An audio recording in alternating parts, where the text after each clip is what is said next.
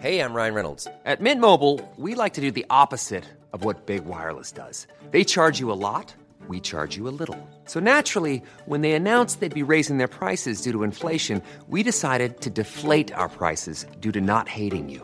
That's right. We're cutting the price of Mint Unlimited from $30 a month to just $15 a month. Give it a try at mintmobile.com slash switch. $45 upfront for three months plus taxes and fees. Promo rate for new customers for limited time. Unlimited more than 40 gigabytes per month. Slows. Full terms at mintmobile.com.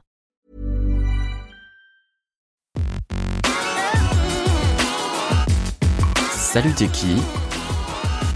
Le podcast de Frandroid. Des news, des débats, de la tech.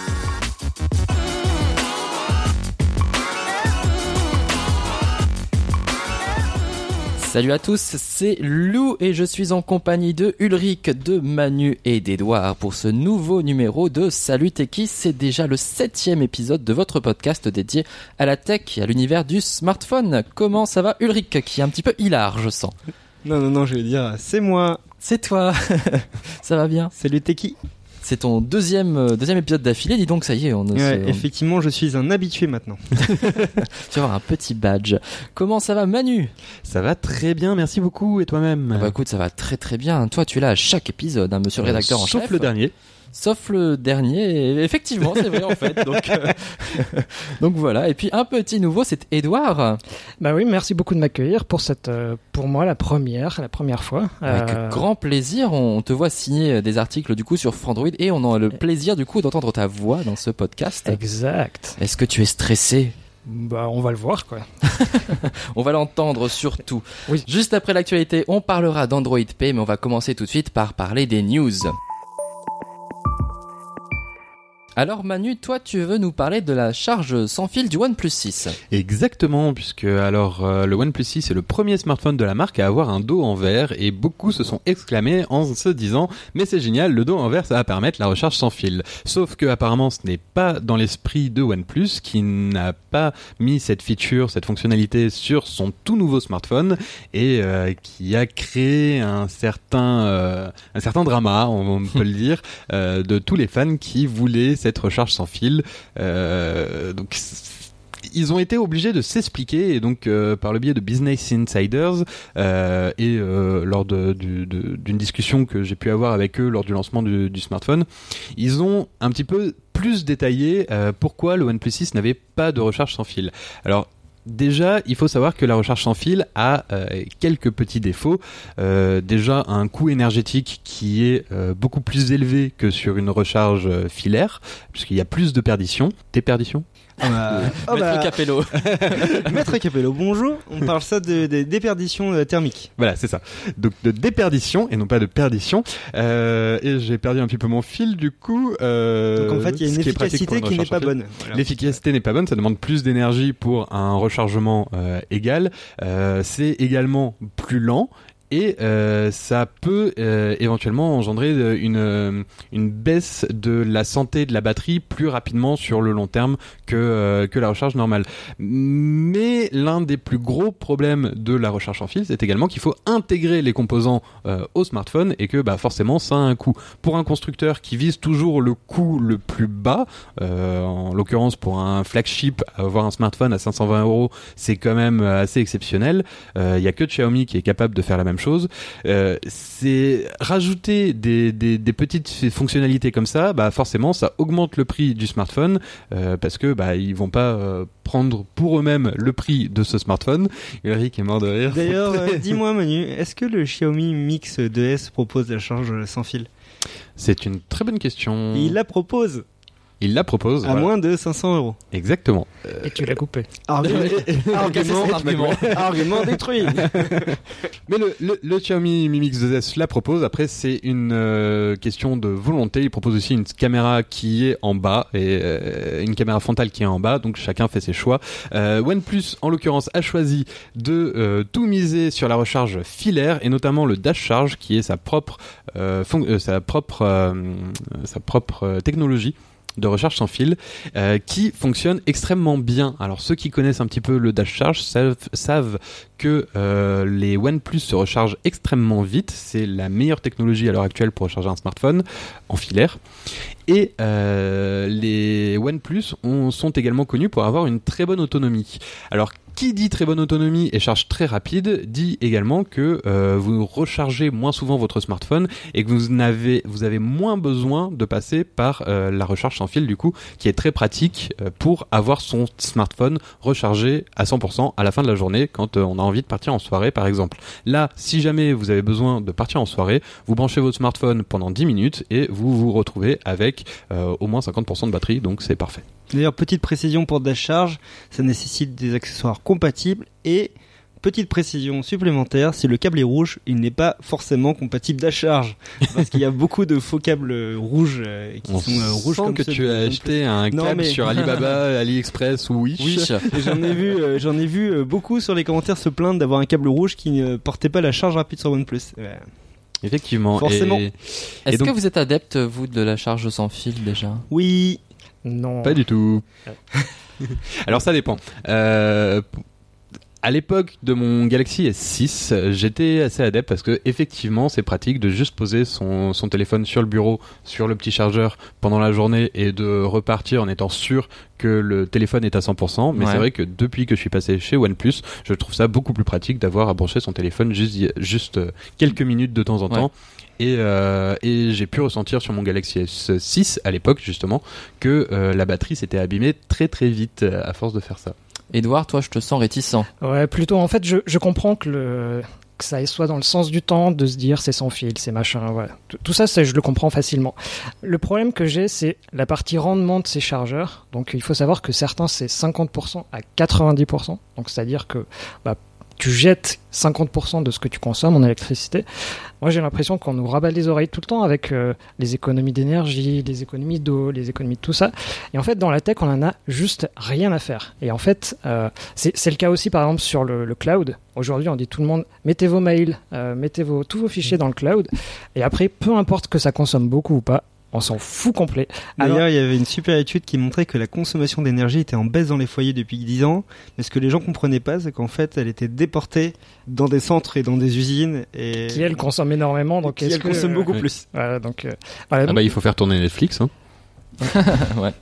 Mais donc voilà, c'est moi je, je comprends tout à fait la technologie et, et honnêtement, euh, en général, je suis plutôt euh, fan de, de tout ça.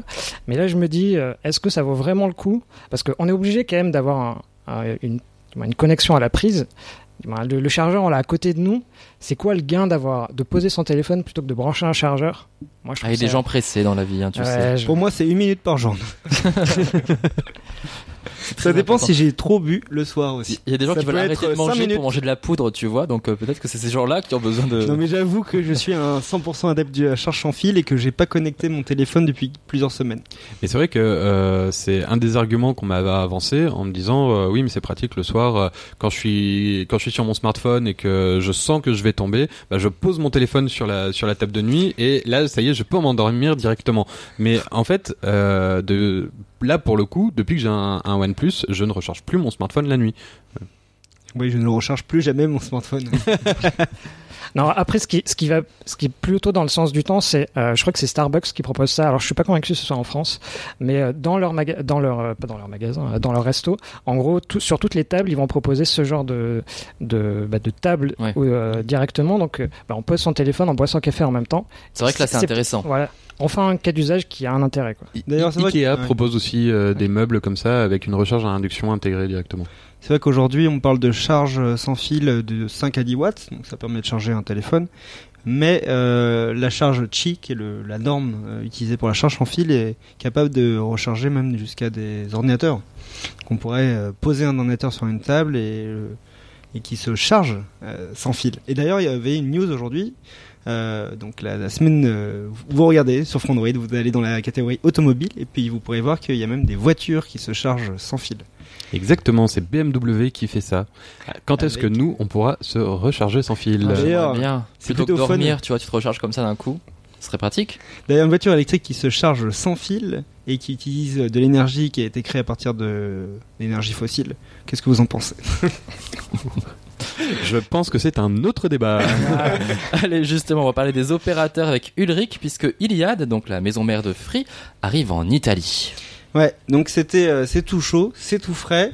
Alors C'est un chaud, peu moins frais. si vous écoutez, euh, si vous écoutez le, le podcast en décalé, mais euh, donc euh, Iliad arrive en Italie et euh, Iliad, pour ceux qui ne connaissent pas, c'est Free, Free Mobile. Euh, en France, on connaît Free Mobile. Bah, ils ont décidé d'utiliser la marque Iliad, donc euh, du groupe Iliad en Italie. Ils se lancent en tant que quatrième opérateur en Italie et ils ont euh, quelques petites prétentions comme ils avaient en France, c'est-à-dire de révolutionner le marché italien. Faire les trublions. Ils ont annoncé une offre, une unique offre. En France, on en a deux. En Italie, il y en a une seule. C'est une offre. euh, c'est intéressant parce qu'en fait, l'annonce était très attendue. Et euh, même en France, euh, beaucoup d'observateurs, dont nous, euh, ont suivi le live. Et ils ont fait tout un benchmark des offres qui étaient disponibles sur le marché. Ils ont expliqué par exemple que les gens payaient cher, que toutes les options étaient payantes, qu'il y avait des frais cachés, que beaucoup, enfin en fait, en, en gros ils ont expliqué que qu'il y en avait un quasi monopole, une espèce d'oligopole sur le En marché. fait, ils ont refait italien. la conférence de 2012 qu'ils ont fait chez nous, où Xavier Niel est monté sur scène, euh, pointant rageusement le catalogue des offres SFR, en disant Est-ce que vous y comprenez quelque chose, vous? Il a fait un peu pareil, il a sorti des gros chiffres qui font peur, qui font mal. et derrière, il a dit, moi j'ai la solution. Donc ils ont proposé un forfait euh, avec euh, 30 gigas de 4G+, par mois, avec SMS appels illimités, avec de la data, des appels et des SMS en Europe, avec euh, des appels illimités vers 65 destinations, pour un prix de... Attention, attention. Marise. Pas 30, pas 20. Bah, Et en plus, je rigole, je, je suis en train de le faire comme ça, mais ils l'ont vraiment fait comme ça. Ils ont dit euh, pour 10 euros par mois, et puis après ils ont attendu deux minutes. Tout le monde était ah c'est trop bien 10 euros. Puis il fait non en fait c'est 6 euros par mois. Waouh. 5,99€ je parie, non? 5,99€, donc euh, c'est pas une offre euh, de bon plan, c'est vraiment une offre euh, qui sera l'offre régulière, et donc c'est euh, des prix qui sont relativement bas, même pour, même pour le marché français. C'est une des offres les plus basses d'Europe. Après, Et- le, le marché italien est légèrement moins cher que le marché euh, Ah non français. non, le, le marché italien est légèrement, est vraiment plus cher que le Plus marché cher français. Ah ouais, ouais. D'accord. Euh, c'est pour ça qu'ils arrivent vraiment euh, avec un prix fracassant, fracassé, fracassé on va dire, Fracasseur. Fracasseur. Et bah parce qu'en réalité les prix sont élevés. Ils ont euh, comparé des offres similaires chez Team ou chez euh, Telecom Italia ou chez Vodafone, etc. Et donc effectivement euh, les prix peuvent être jusqu'à 10 fois plus élevés que ceux de Free, voire même plus euh, 15 fois chez certains opérateurs, dont l'opérateur historique Telecom Italia. Et donc après effectivement il y a la question de la couverture mobile. Euh, qui était une question épineuse en France parce que Free a pris plusieurs années avant de développer une vraie couverture mobile euh, avec euh, des et encore et On s'en encore. souvient. et encore c'est pas le cas partout. Mais ça a pris du temps pour développer le réseau 2G 3G et 4G et ils ont pu le faire Euh, D'ailleurs, ils ont pas, ils ont pas de réseau de G. ils ont pas de réseau 2G ils sont passés directement à 3G ils ont profité du réseau 2G d'Orange avec un contrat d'itinérance. Et en Italie c'est différent. Qu'est-ce qui s'est passé à votre avis?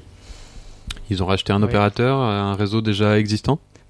Il y a deux opérateurs qui ont fusionné et ils ont récupéré au passage euh, des bandes de fréquences et des infrastructures qui étaient déjà actives. Hmm. Donc ils ont un réseau euh, 3G, 4G, 4G+, qui est déjà euh, développé, déjà efficace. Est-ce que ça a justifié justement cette arrivée sur le marché italien? Est-ce que c'est parce qu'il y avait cette opportunité? Ouais, effectivement, ils ont profité de cette opportunité.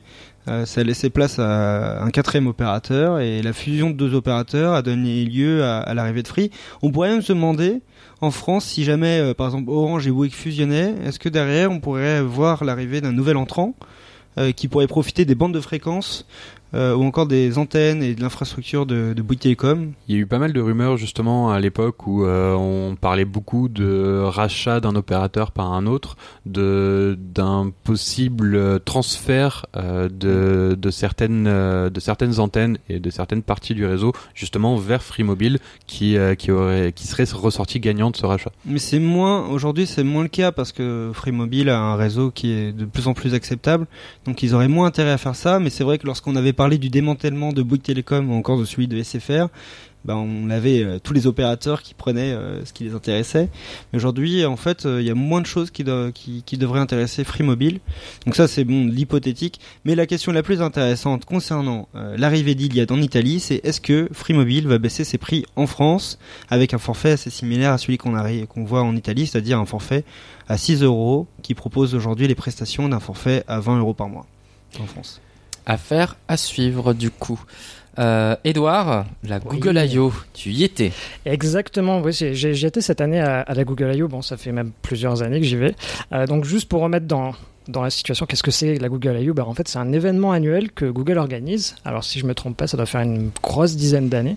Et donc, cet événement-là, il est fait essentiellement pour les développeurs. Mais ce que Google s'est dit, c'était aussi un bon endroit euh, pour annoncer tout un tas de choses. Et donc, bah, généralement, qu'est-ce que qu'est-ce qu'ils font? Ils mettent une grosse keynote d'ouverture dans laquelle ils annoncent plein de nouvelles choses. Et cette année, euh, bah, je pense que tout le monde a entendu la même chose, un certain truc qui s'appelait Duplex. Duplex. Voilà, tout le monde a parlé de ça, donc je, Uh-huh. je, je- je suppose que voilà, autant euh, autant sur place que euh, vraiment euh, sur les réseaux sociaux. sur- C'était moi qui faisais le live tweet euh, à ce moment-là, même quand j'ai commencé à écrire ce tweet, ce tweet-là.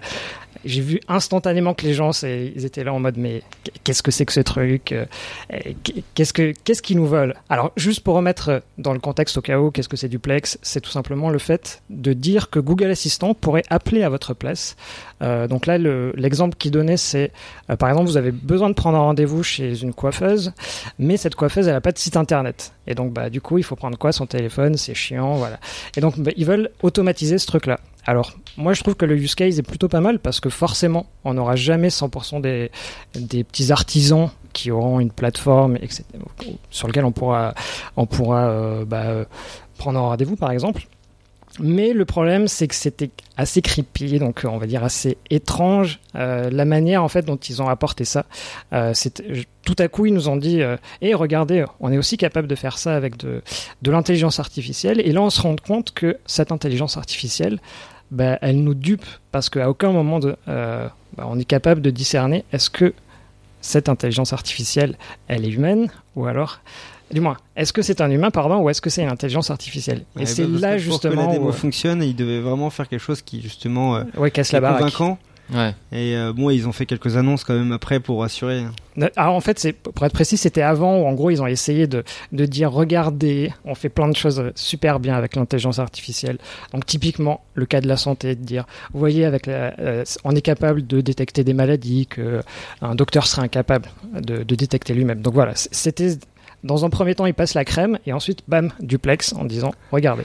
C'est c'est là où on en arrive. Ils ont quand même annoncé que euh, lorsque l'application arriverait en application, euh, on aurait euh, quand même euh, l'IA qui s'annoncerait comme un IA. Donc, bonjour Manu, je suis une IA, donc aujourd'hui je voudrais réserver un coiffeur. Ça me rappelle l'histoire d'une IA qui toque à la porte et qui demande s'il parle bien à Sarah Connor.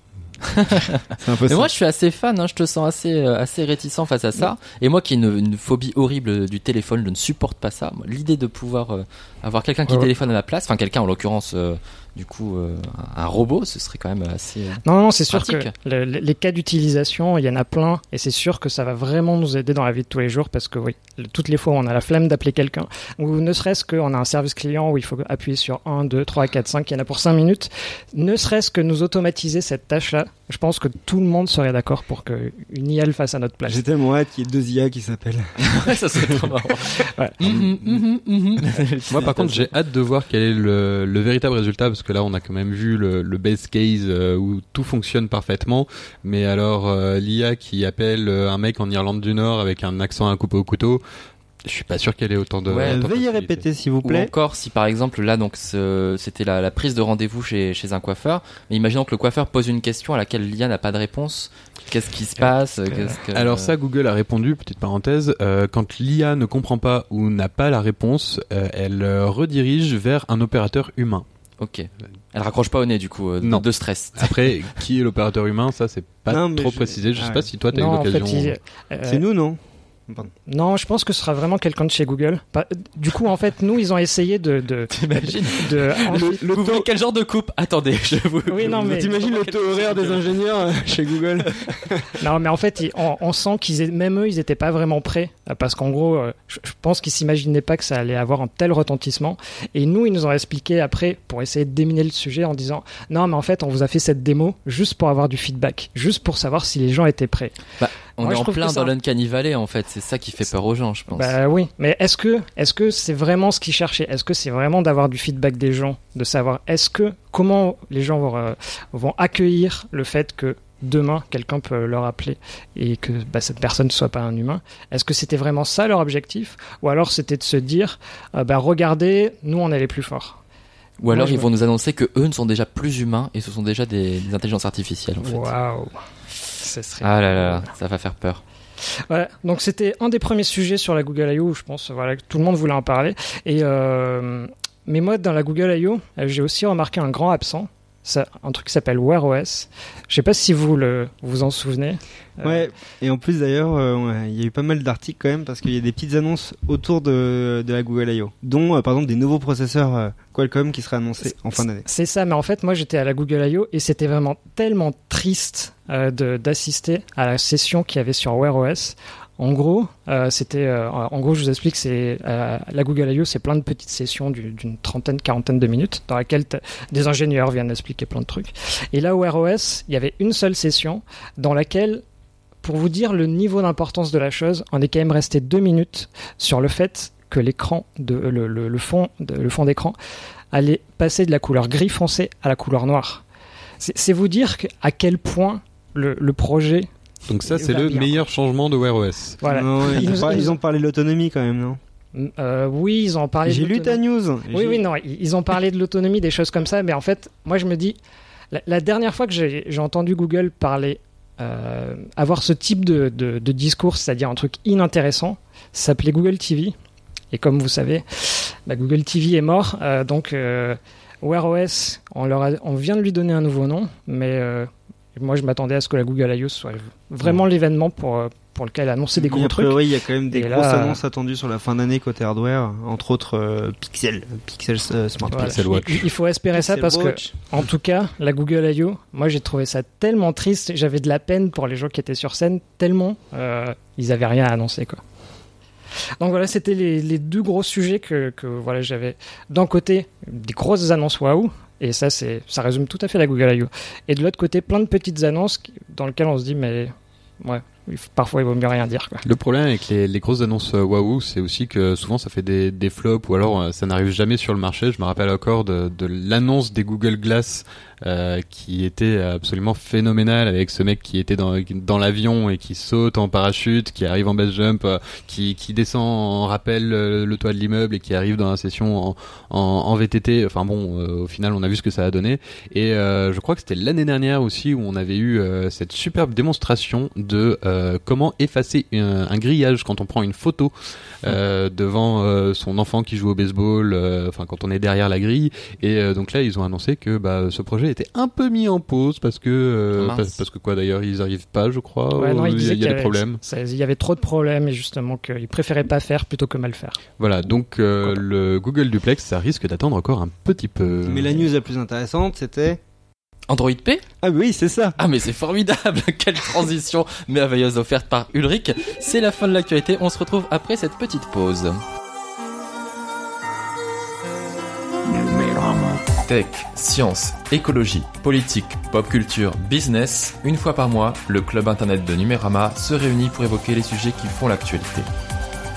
Découvrez la société de demain dès aujourd'hui dans Club Internet, le podcast de Numérama.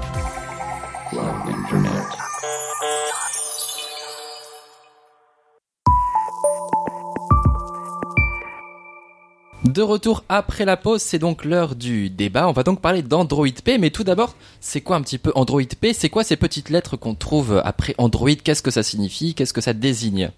Alors Android P, c'est euh, juste la nouvelle future version d'Android, puisque euh, Google a pris l'habitude de, baptiser chacune de ses versions majeures, chacune de ses mises à jour majeures, avec un nom de, de sucrerie, euh, et avec des sucreries surtout qui, qui ont un nom, je m'enlise, Ça s'appelle s'incrémente à chaque Qui fois. s'appelle l'alphabet.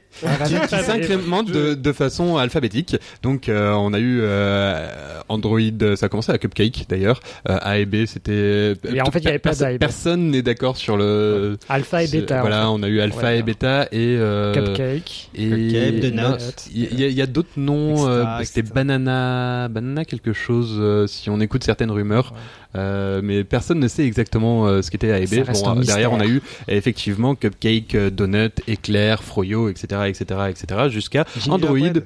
Ma préférée. Non, c'est pas vrai. Honeycomb, Honeycomb, attendez, Honeycomb. Merci Ulrich. La version Android dédiée Jusqu'à Oreo, jusqu'à Oreo, la version euh, actuellement euh, disponible sur euh, à peu près 5%, euh, non un peu plus, euh, on doit être à 11%, 12% de, des téléphones, euh, enfin des appareils, euh, euh, des appareils Android. Ça En reste encore peu quand même. C'est encore très peu, mais Pour une ça, version ça- sortie ça l'année devrait s'améliorer. On en parlera un petit peu. Et euh, donc la prochaine version qui sortira en 2018, euh, fin d'été 2018, c'est Android P avec son petit lot de nouveautés. Mais je vais laisser Ulrich nous parler des nouveautés d'Android P. Merci. Euh, bah, pourquoi moi J'ai installé sur mon OnePlus euh, 6. Ben j'avoue. justement, voilà pourquoi toi. Voilà. Et puis toutes les fonctionnalités d'Android P ne sont pas activées sur la bêta de Android euh, P pour euh, le OnePlus 6. D'ailleurs, petit aparté, n'installez pas les versions d'Android P sur un produit, euh, un smartphone que vous utilisez tous les jours. C'est un mauvais, euh, une mauvaise chose à faire. Euh, autres, sur le OnePlus 6, il y a plein de trucs qui ne fonctionnent pas. Euh, vous pouvez par exemple ne pas. Si tu nous parlais plutôt des choses qui fonctionnent Et- ou que tu aimerais qu'ils fonctionnent. Ok. Moi, je vais vous parler peut-être de ce que ce qui m'a le plus intéressé et c'est un truc que Edouard n'a pas aimé. euh, ce sont les gestes. Euh, parce que euh, si vous avez euh, l'habitude de le lire sur Android, vous savez que j'utilise un iPhone 10 depuis le jour de la sortie de l'iPhone 10 Un iPhone. et j'ai appris à utiliser un téléphone sans appuyer sur un bouton. Euh, voilà. Et donc en fait tout se fait via des gestes. Et euh, j'avoue que c'est devenu très pratique de pouvoir euh, switcher d'application, de revenir à la home, etc. Et tout ça avec des gestes. Et donc Google a suivi euh, l'exemple euh, d'Apple et a introduit un certain nombre de gestes, et entre autres des gestes qui ressemblent beaucoup aussi à ceux de, De l'iPhone, tu de peux dire ça. l'iPhone oui. 10. Je voulais, je voulais être pas le seul à le dire, sinon on va me traiter de, Fanboy. de fanboy. euh, Je Bah, suis c'est- pas un c'est- En fanboy. même temps, c'est des gestes assez élémentaires et, et logiques en, en un certain sens, donc c'est à peu près normal qu'on les retrouve, non? Euh, Non, il y a de l'inspiration un petit peu. Sont ça pas si s'inspire pas mal, ergonomiques. En fait, moi, je les autant- trouvais ergonomiques parce qu'ils sont sur le bas de l'écran et que c'est là où se trouve le pouce. Donc, euh, Alors ergonomique, oui et non. Alors ju- juste pour remettre euh, en place le. peut-être qu'on peut présenter les trois gestes principaux. Alors en fait, c'est déjà ce qu'il faut savoir, c'est que là aujourd'hui sur votre écran, vous avez trois boutons et Mm. ces trois boutons, ils vont être remplacés par euh, une sorte de euh, de rectangle qui en tout simplement pour vous montrer euh, que voilà, vous pouvez faire un, un swipe. Et donc les, les trois gestes que qu'on peut faire, bah, c'est un swipe vers le haut, ça va vous afficher euh, l'équivalent du multitâche aujourd'hui. Donc vous allez voir toutes les applications que vous allez euh, que vous avez ouvertes. Et là, si vous faites encore un nouveau swipe, bah, vous allez avoir la liste de vos applications qui va s'afficher.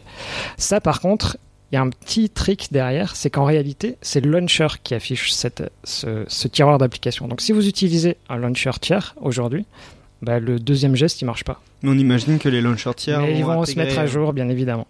Et ensuite, il y a un- aussi un autre petit geste qui consiste à laisser son doigt appuyé et l'amener vers la droite ou la gauche. Et en fait, ça vous permet de basculer rapidement. euh, alors, comment expliquer ça?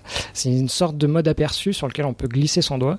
Hmm. Et voilà, on avance on On recule. voit les Ouais. différentes applications qui ont été si- ouvertes euh, récemment. Ouais. C'est comme si vous étiez en train de slider sur votre téléphone de gauche à droite pour passer d'une application à l'autre.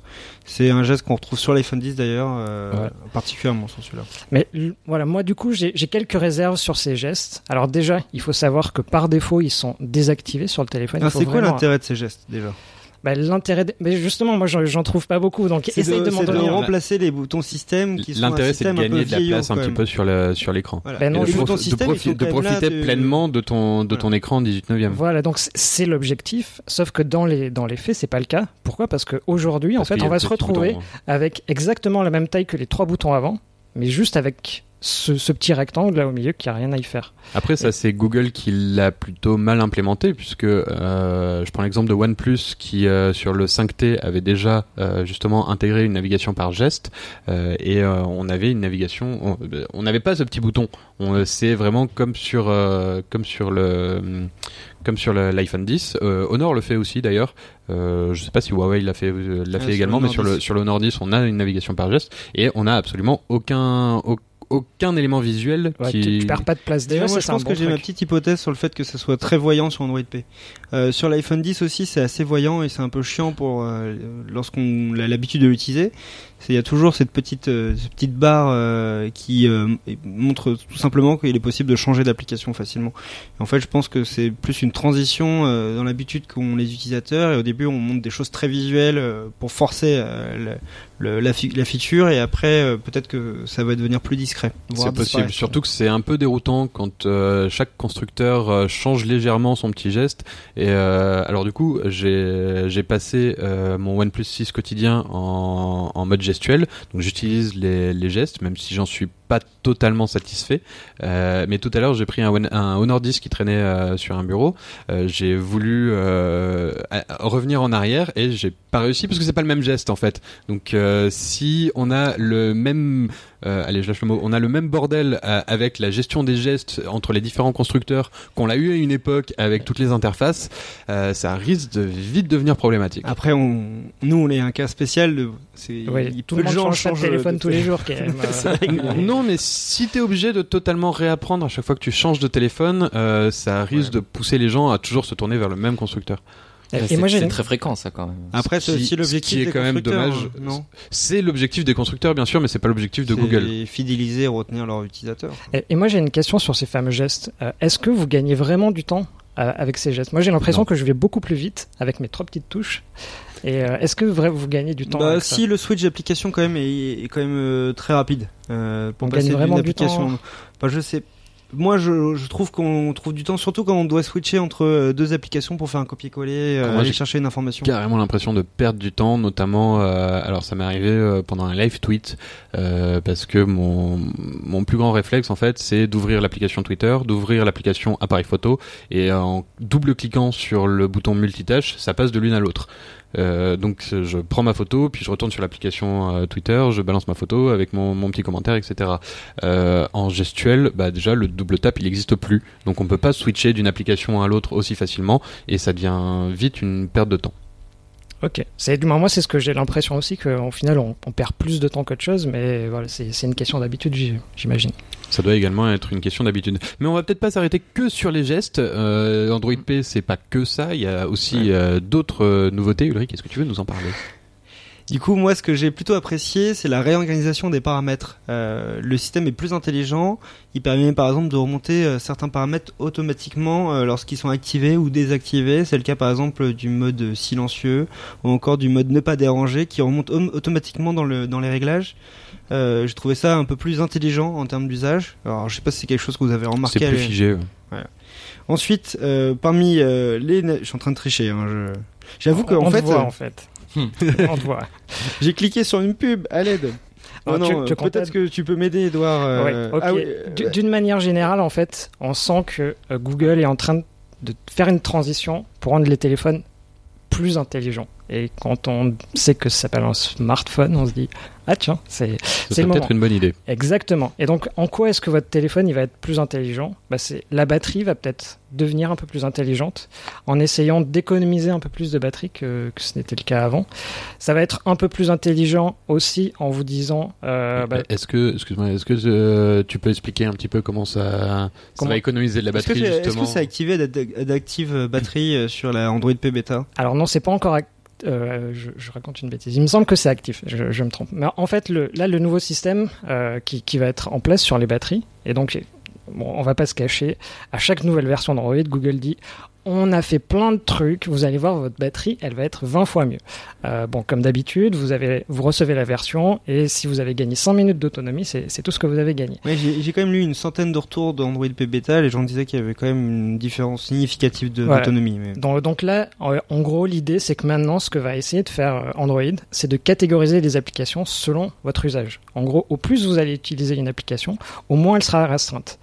Et à l'inverse, au moins vous utilisez une application, au moins elle aura accès à faire des choses en tâche de fond. Donc par exemple, si vous utilisez jamais l'application Facebook, bah, l'application Facebook, elle n'aura pas droit de, en tâche de fond, récupérer euh, quand est-ce qu'est le prochain anniversaire de ton ami.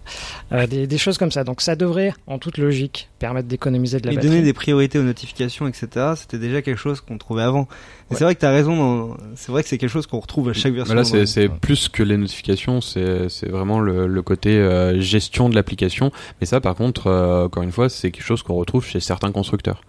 Voilà, donc euh, Et, et, sachant en plus que le truc est un peu flou parce que Google a expliqué que chaque constructeur pouvait faire son propre euh, machin. Mais on, on, retrouve d'ailleurs toutes ces euh, technologies de, enfin c'est du machine learning euh, adapté à la batterie, à l'autonomie d'un appareil. On trouve déjà ça chez Honor ou chez Asus aujourd'hui.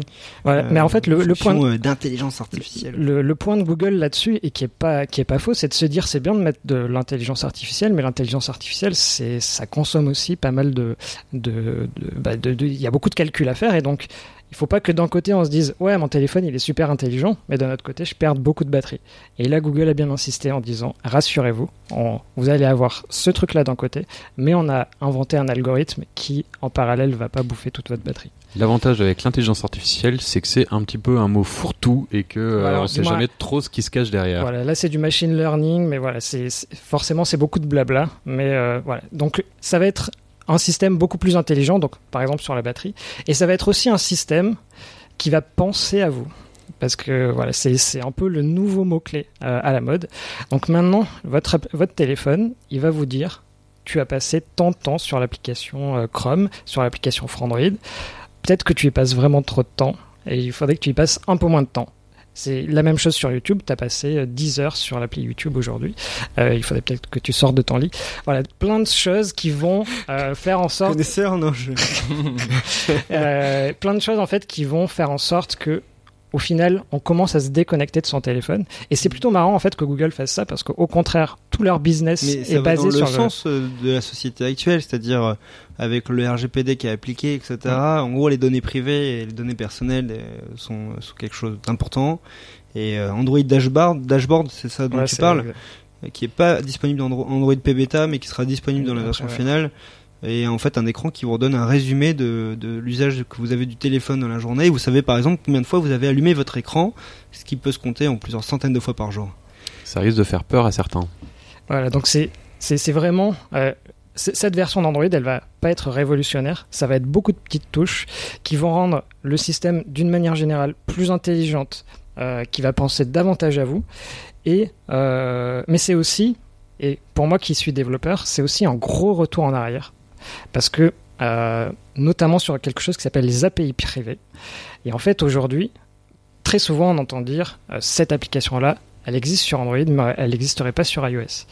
Et en fait, ce qui va, ce qui va se passer sur, euh, sur Android P, c'est que Google va interdire l'accès à certaines API que, que les développeurs utilisaient jusqu'à présent. Et donc, ce qu'il faut savoir, c'est que les API, donc c'est en gros quand vous avez une application, vous vous dites j'ai envie d'afficher la caméra, des choses comme ça. Et donc ça, c'est public. Mais en fait, sur Android, on peut tricher et dire qu'on accède à des API privées et des API privées, le principe c'est que Google dit bah nous on veut pas que vous y touchiez. Sauf que dans la réalité les développeurs y touchent. Ça permet d'avoir plein d'applications sy- super sympas, euh, Tasker par exemple, Il y a à plein de petits euh, de petits tasker qui permet de de- d'automatiser D'automatiser certaines certaines tâches tâches, en voilà. fonction de- d'éléments qui se déclenchent. Et Exact- en fait, ces gens, du coup, ces API privées peuvent euh, permettre d'accéder aux couches bases d'Android. euh, Alors c'est pas forcément des couches basses, mais en tout cas des fonctionnalités euh, Ouais. auxquelles euh, des qui- fonctionnalités du système euh, Voilà. clé, quoi. Et donc moi je trouve que d'un côté en fait Google ils, ils sont un peu dans un- une sorte de tournant dans lequel ils sont en train de dire d'un côté regardez on vous fait plein de choses bien mais d'un autre côté on est en train de vous restreindre sur plein plein d'éléments. En fait, tu es en train de dire que Google est en train de s'appelifier. Bah, c'est c'est un peu mon point. Euh, maintenant qu'il n'y a plus que qu'iOS et Android, bah, il n'y a plus de concurrents. Et j'ai l'impression que Et- Google fait Et a marche priori, ça pourrait être euh, qu'un premier pas. Alors de- déjà, je vais juste rebondir sur ce que tu as, dit juste avant, sur le, parce que euh, j'avais lu un truc comme quoi les développeurs pouvaient quand même demander à Google un accès à ses API secrets, euh, enfin ses API privés. Ouais, Euh, c'est en gros c'est ça, c'est une sorte de formulaire dans lequel tu dis mon application a besoin de ça, s'il vous plaît, autorisez-la. Mais c'est Ouais. aussi euh, Mais en fait, c'est ça, dangereux. ça va être vraiment ça au cas par cas. voilà. C'est dangereux parce qu'ils vont euh, bien sûr euh, donner la priorité à des grands groupes qui ont derrière euh, plus de ressources. Bah du coup, Google a le droit de vie ou de mort sur une application. euh, Après, les, les API privées, c'est c'est très clairement les, euh, je sais pas, 95% des applications ne les utilisent pas. D'ailleurs, il se pourrait que ce soit une autorisation même pour les utilisateurs. euh. Non, non, non. Là, li- l'idée, c'est que, euh, en gros, tout, tout va être interdit, sauf certaines qui sont autorisées. Mais voilà, c'est c'est- c'est ce C'est principe-là. un peu violent. hein. Et ça va être violent, mais euh, bon, voilà. Bon. C'est quand même peu. des usages assez poussés, mais c'est ceux qui ont les lecteurs de Frandroid. Euh, Tasker, par exemple, est beaucoup utilisé. Ouais. Donc, euh, c'est potentiellement, en fait, eux disent ça va améliorer la stabilité du système. Moi, j'ai plutôt l'impression que Android était open source à la base et qu'au plus ça va, au moins on le rend euh, libre cet OS. Ouvert. Dommage. En tout Et- cas, quand t'as dit que Google s'appelifiait, euh, il y en avait un qui sourit autour de cette table, je ne dirais pas qui. On Évidemment. devine pas qui c'est. Celui avec un Non, iPhone mais 10 attendez. peut-être. Vous pensez vraiment que je suis un fan d'Apple? Je ne m'appelle pas Julien Cadeau. Ça balance, ça balance. Non, non. Ça balance. J'aime beaucoup les produits Apple, mais j'aime aussi beaucoup les, les autres produits. J'ai pas, je suis, euh, Bah, et surtout, oui, dit? Google athée, qui... athée du, du numérique. Tu fais bien. La liberté de Google aussi, c'est quand même euh, intéressant par rapport à Apple. Et ma liberté alors. Et ta liberté de penser. Et ma liberté de choisir mon smartphone. Manu, tu voulais, tu voulais reprendre la parole. Euh, oui, en fait, je voulais faire un petit petit lien avec le futur, euh, parce que est-ce que cet Android P ne serait pas un peu un premier pas, euh, bah, Android pas, tiens, euh, vers Fuchsia, euh, qui, Elle était pas terrible. Ouais. bah, c'est- c'est- C'est- c'est- ça faisait une belle transition. c'est- C'était juste une transition, en fait. T'étais pas obligé de la. de la, de la- Je voulais la relever. souligner quand même qu'on Voilà, a fait des grimaces. C'est c'est Vous gentil. les voyez pas, mais. C'est gentil, merci beaucoup. Euh, donc, est-ce que c'est pas un, un premier pas vers euh, vers Fuchsia qui euh, apparemment enfin, de ce qu'on a pu en voir, euh, sera également beaucoup plus restreint, euh, notamment au, au niveau des, couches basses, des couches de personnalisation. euh. Alors là-dessus, je, je peux pas trop vous parler parce que j'ai pas trop. Moi, je me suis juste amusé à faire tourner une fois Fuchsia et bon, en gros, ça marche. Mais ce qui est sûr aujourd'hui, en fait, avec Fuchsia, c'est que il y a beaucoup de monde qui travaille chez Google et que à chaque fois qu'on demande à un Googler qu'est-ce que qu'est-ce qu'il y a derrière Fuchsia, il y a personne qui répond. Donc très clairement, on sent qu'il y a quelque chose de gros qui se prépare. Mais de notre côté, quelle est la place de Fuchsia quand on sait qu'il y a déjà Android et Chrome OS C'est une bonne question. Ouais, c'est pas évident, mais ton- Android est super populaire quand même. On parle de l'OS qui a la part de marché la plus importante des OS. Voilà, ce serait risqué de, de tout balancer du jour au lendemain Avec pour des Fuchsia. coms, sûr. euh, ils investissent énormément dans des campagnes de communication autour d'Android. Peut-être que c'est simplement la prochaine version d'Android qui s'appellera peut-être Android New Generation, un truc comme ça. En même temps, ils essaient On a déjà fait le Android N, donc ça passera pas. Ils, ils masquent un petit peu aussi le, le nom Android aussi qui disparaît de certains. On De certains tout à l'heure de. Wear OS, tu vois. Donc, Bah Wear OS parce que je crois qu'il y a Android Pay 40% aussi. des utilisateurs euh, de Ouais, Wear OS qui étaient sous iOS, donc sous iPhone, et c'est pour ça qu'ils se sont dit euh, c'est un peu bizarre d'avoir Android Wear sur iPhone, ça parle pas aux gens. Il y a également Android Pay qui est qui est devenu Google Pay.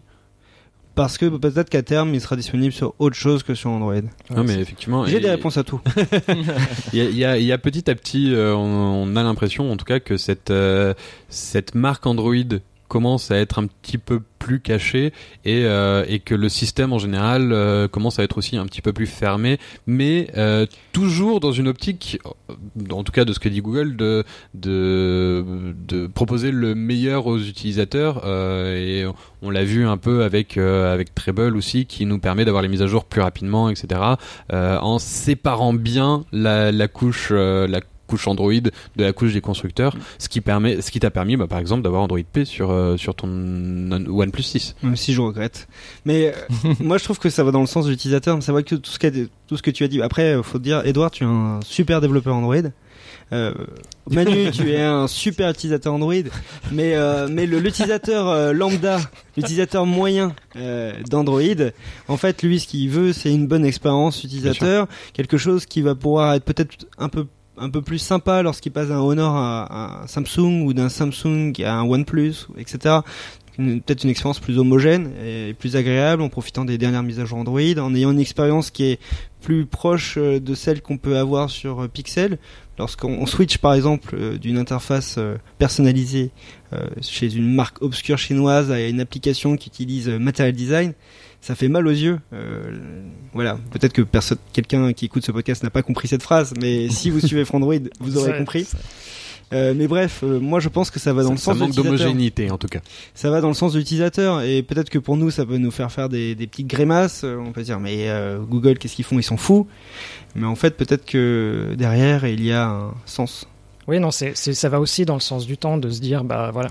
Si, si de, toute manière les, les décisions de Google, à savoir de fermer de plus en plus son OS, si vraiment les gens étaient contre, bah, les parts de marché baisseraient. Sauf que, voilà, jusqu'à preuve parce que du là on contraire, disait euh, Material Design ça vieillit Euh, il y a une nouvelle version voilà. intermédiaire. de Mais même matériel. tout ce qu'ils ont présenté avec les, les gestes, avec euh, les nouvelles interfaces de configuration. euh, on a parlé aussi des smart apps, ou non, des, comment on appelle ça? Des app action.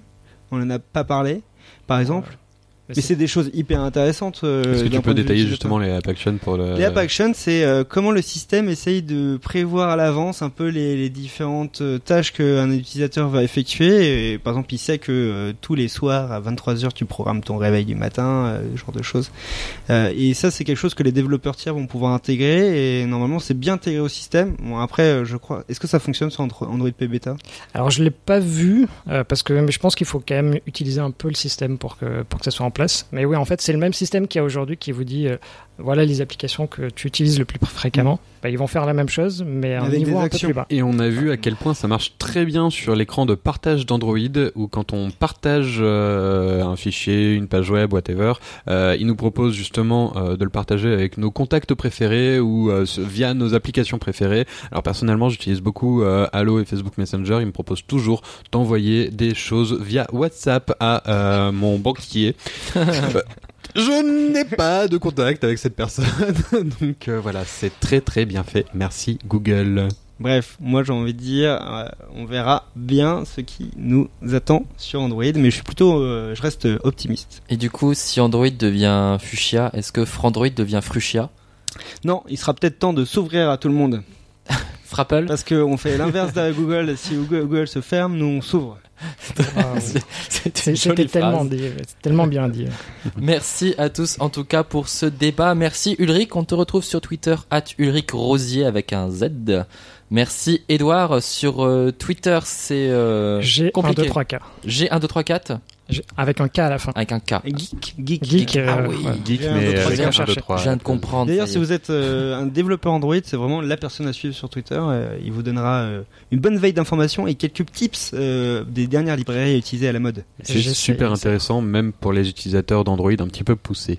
Et Manu, bien sûr, Nobunagashi. Ne Comme le ça suivez pas. prononce. Exactement. Merci à tous pour ce septième épisode. On se retrouve le mois prochain pour un nouvel épisode de votre podcast Salut Teki. N'oubliez pas de nous rejoindre bien sûr sur les réseaux sociaux, sur Facebook, Twitter, Snapchat, Instagram. On est aussi présent sur Discord, sur le forum, sur notre chaîne YouTube et bien sûr le site frandroid.com. Salut à tous. Salut Ciao. Ciao. Salut Teki. Le podcast de Frandroid. Des news, des débats, de la tech.